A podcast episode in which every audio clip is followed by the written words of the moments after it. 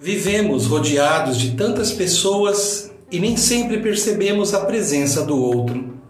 Não somos uma ilha e sozinhos não reconhecemos a nossa verdadeira humanidade.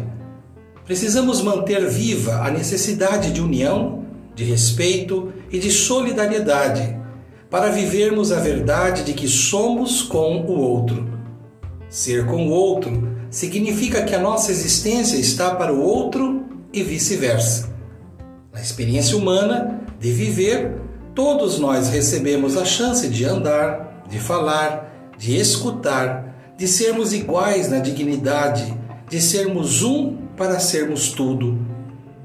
Existe uma filosofia africana que nos diz: Eu sou porque nós somos.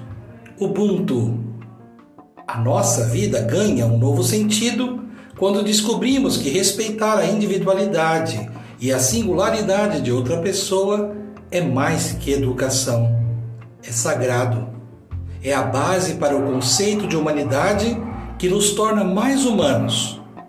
Busquemos o essencial em nós, para nós e por nós. Ubuntu. Cultivando a cultura da paz. Um grande abraço.